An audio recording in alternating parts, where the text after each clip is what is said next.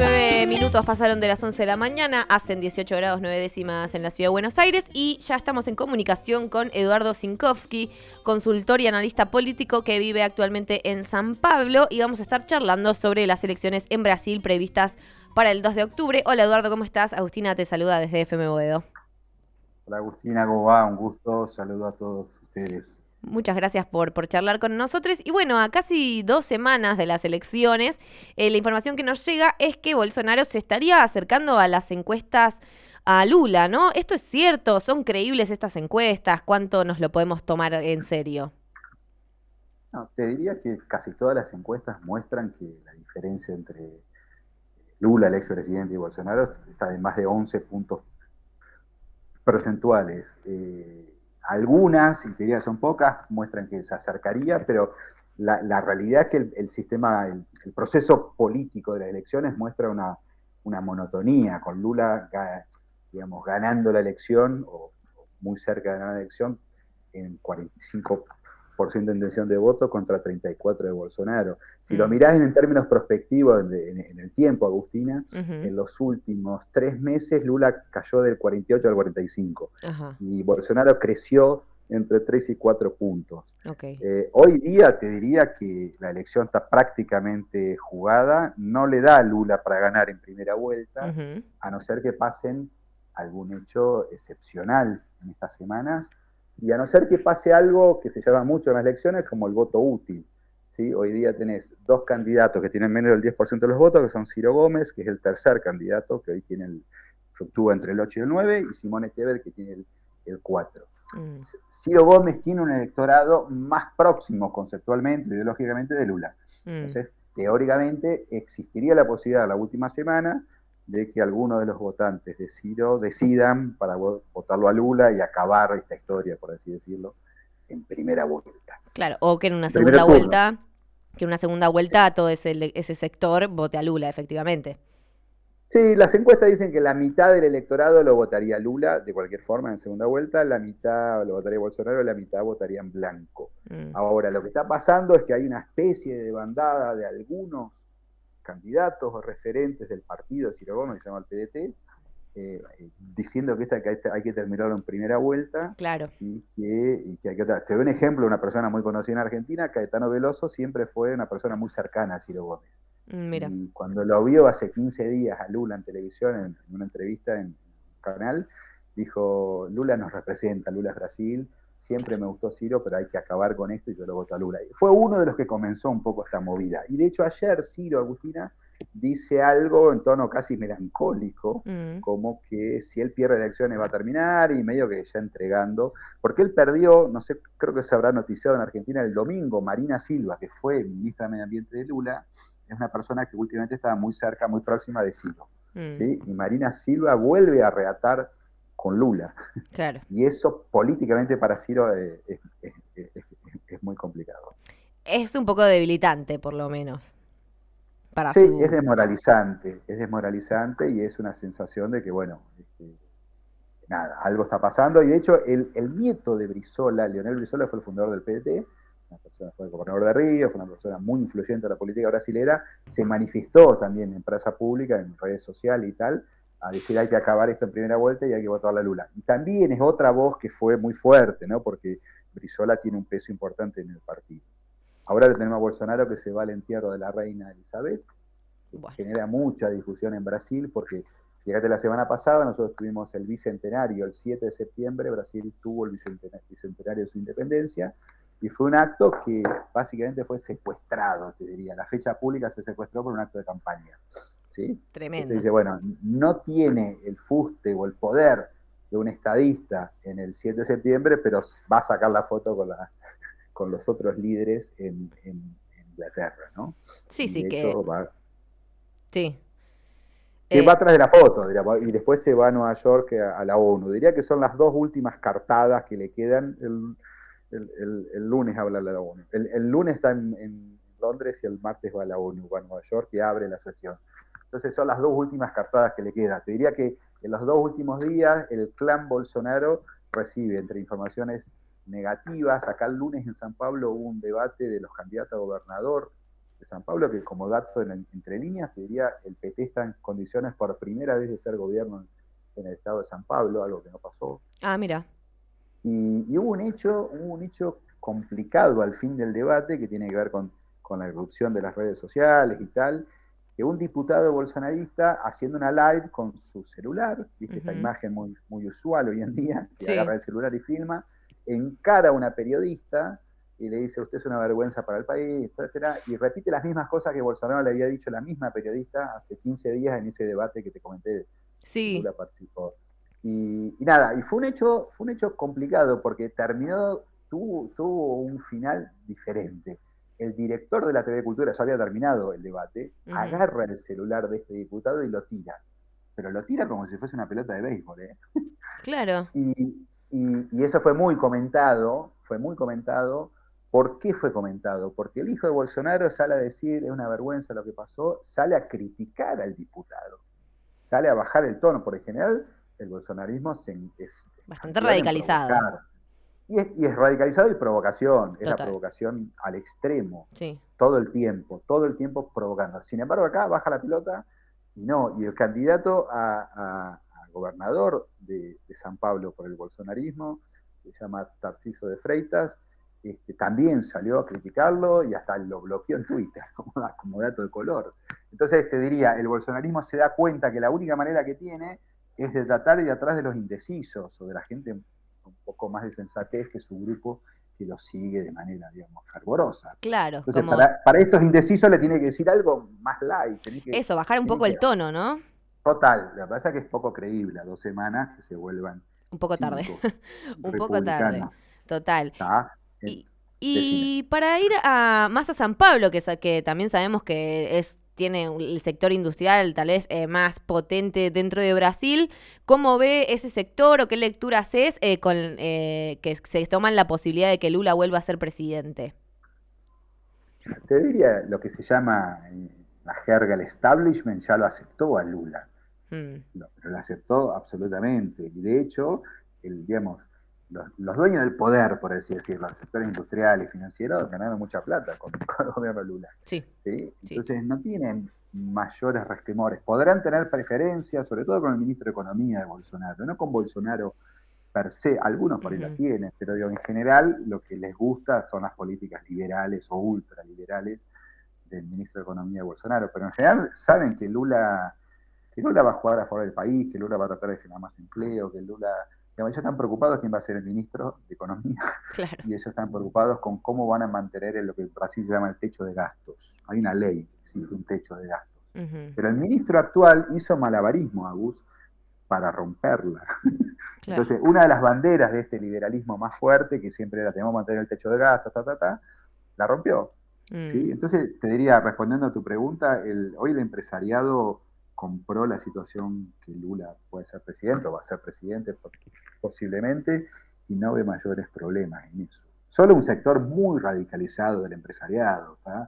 No sé si salió en Argentina hace cosa de tres semanas, acá en Brasil, se descubrió un chat de ocho, ocho empresarios que decían que si Lula ganaba era mejor apoyar un golpe y tal.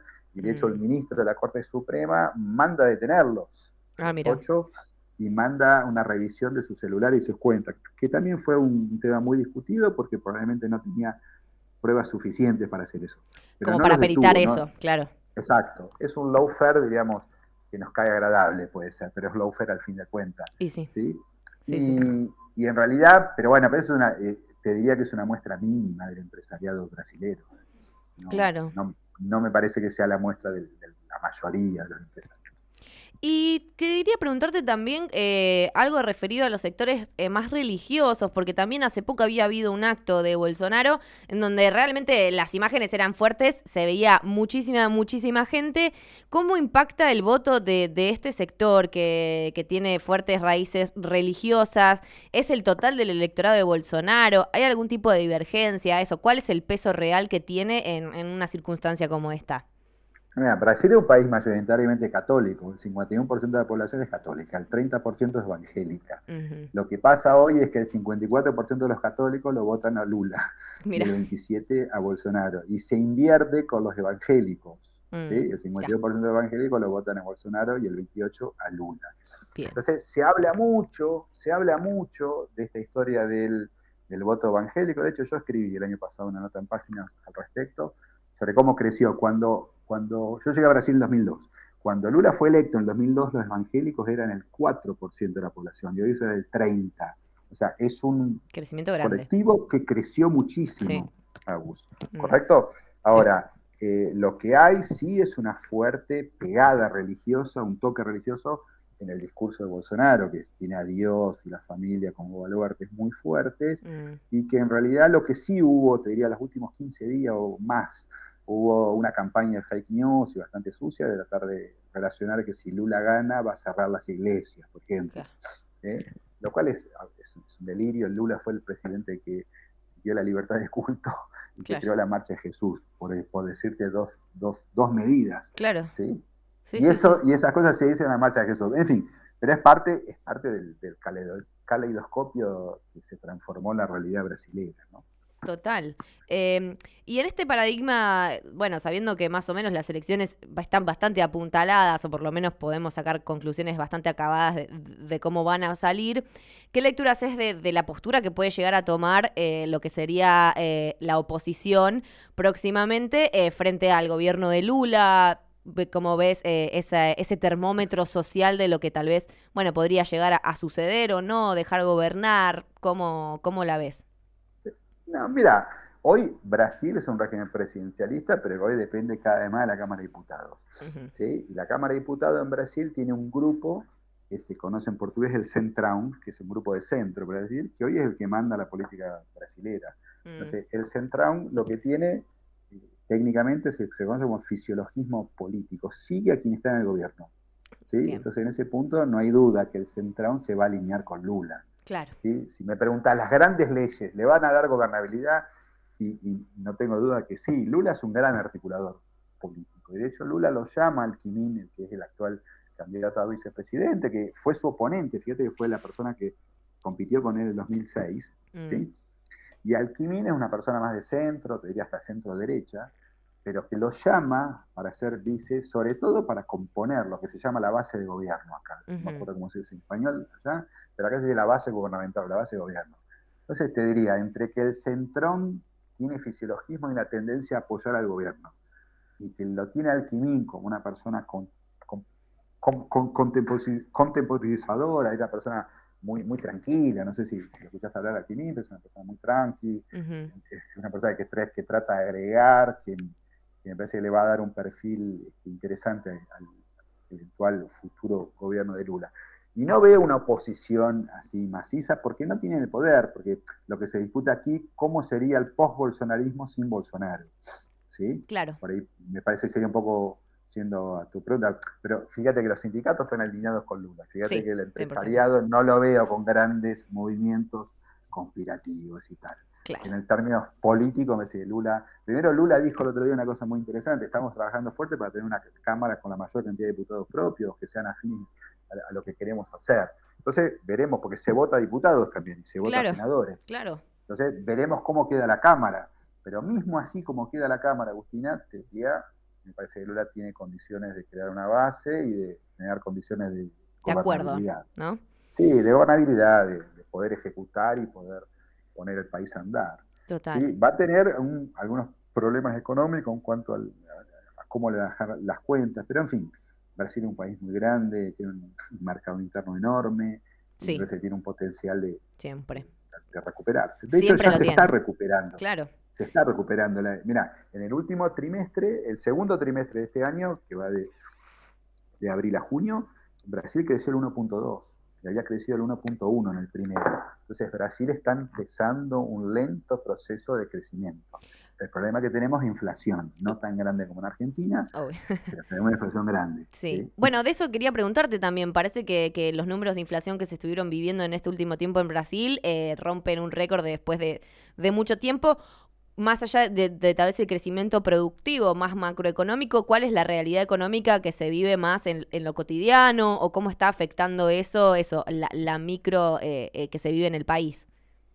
Te diría que por primera vez, yo tengo 20 años acá, por primera vez yo me empecé a preocupar Uno dice, venimos con la lógica argentina, que estamos todos locos con la inflación, preocupados por los precios. En general, Brasil siempre tuvo inflación de cosas de 2%, 3%, 4%. ¿sí? El año pasado tuvo una inflación grande, de más del 10, el 11, y se calcula en este momento la inflación anualizada, ponele de septiembre a septiembre, de agosto a agosto, está en casi el 17. Claro, un montón para lo que venían. Pero el mundo también está con un proceso, digo, si lo miras en perspectiva, Agustina, el mundo también, Estados Unidos también son casi el 10. Entonces, en, teoría estamos sufriendo los coletazos de un escenario globalizado post pandemia o la salida de la transición de la, de la pandemia inflacionado. Digo, en el día a día, lo que pasó acá es que, aumentaron muchísimo las naftas, ah, la gasolina, el combustible. Y eso generó un efecto dominó muy fuerte, te diría, en el segundo trimestre. Hoy en día Bolsonaro planchó la gasolina y la hizo bajar. Y la gasolina hoy está, está, está en un precio barato, lo cual genera, genera una cosa rara, te diría, es un efecto contrario. Por un lado, cierta tranquilidad que lo peor de este escenario inflacionario tan alto pasó, Eso, es una buena noticia en términos de perspectiva, o sea que hay perspectiva psicológica, la gente vive de percepciones. Totalmente. Eso es bueno, el problema es cuando va a pagar la cuenta y va a ver el precio de la leche, la leche está muy cara, la carne está muy cara. Mm. Cuando vas a ver eh, la cotidianeidad, los precios continúan muy altos. O sea, paró lo peor, se frenó lo peor, pero los precios están muy altos. Totalmente. Esa es la situación. Esa es la situación eh, hoy día. Pero bueno, si, lo, si Brasil, Brasil continúa eh, pudiendo parar, me parece que podemos entrar en un ciclo virtuoso, un ciclo de mm. crecimiento con con inflación contenida.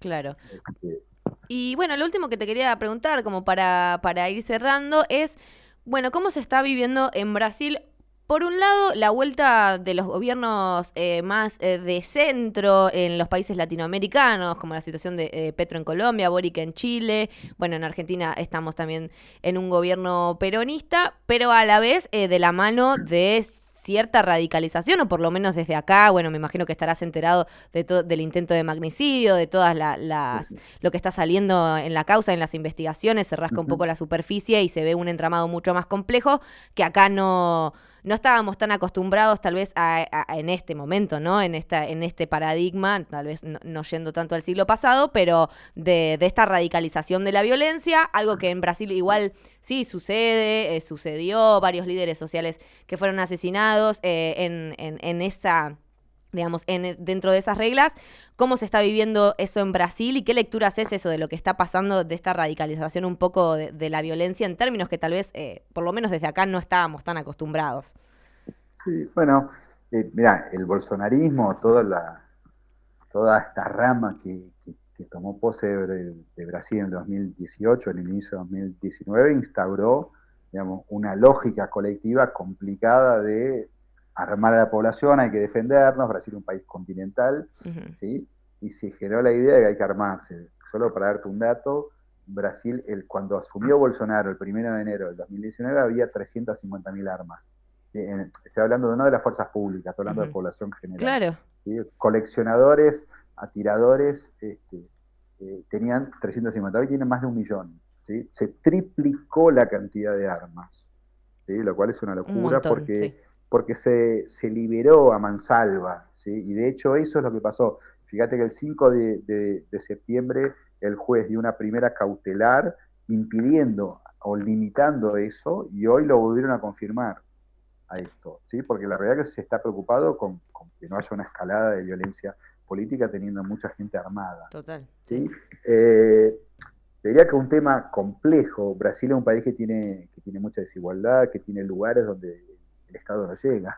Entonces uno se pone en el lugar, en, el interior, en el medio del lugar donde no, hasta que no exista fuerza pública, y bueno, uno dice, esta persona podría tener el derecho a armarse porque es una necesidad, y es, discutible, ¿sí? Ahora, una persona en un centro urbano donde existe fuerza del orden, tener un arma como defensa propia, y es, es medio una locura, estoy absolutamente en contra de esa, esa posibilidad. Eh, eso te diría, te diría en términos de arma, que, que, que, los que me parece lo más complejo. Lo, más complejo porque estás al tiro, valga la redundancia. Un tiro de, de una muerte. Ahora, en términos de polarización, sí, Brasil vive, vive diría, desde el 2016, una polarización muy fuerte, con ¿viste? familias divididas, cosas que pasan, la famosa grieta que se habla de Argentina, se vive acá también. ¿sí? Y te diría que hay un discurso, sobre todo Lula, prácticamente todos lo dicen, pasa que Lula es el que tiene más chance de ganar, y el que debería ser más si lo gana, es decir, hay que acabar con esta historia del odio. En, ese debate él dijo una cosa muy interesante. Lula es muy futbolero y sobre todo es muy metafórico. Mm. Y le dice al, presentador, le dice, ¿a vos te gusta el fútbol? Sí, bueno, la polarización es como el fútbol. Vos podés hinchar, yo soy hincha de San Lorenzo. Vos podés hinchar por Huracán. Bueno, cada uno se hincha por quien quiere, lamentablemente. Vos hinchar por Huracán. Bueno, podemos estar, podemos tener alguna diferencia, pero terminado el partido nos vamos a abrazar cuando un café, una cerveza. y yo dice, discutía con Fernando Enrique Cardoso, con Alquimín, y discutía, pero él lo veía en un, en un restaurante y tomaba un café. dice, y, esa polarización hasta no es mala, es en portugués faz parte, es parte de la discusión. El problema, me dice, son como las barra brava. El problema es cuando se radicaliza y se sale de los, de los trilos, se, se sale del riel.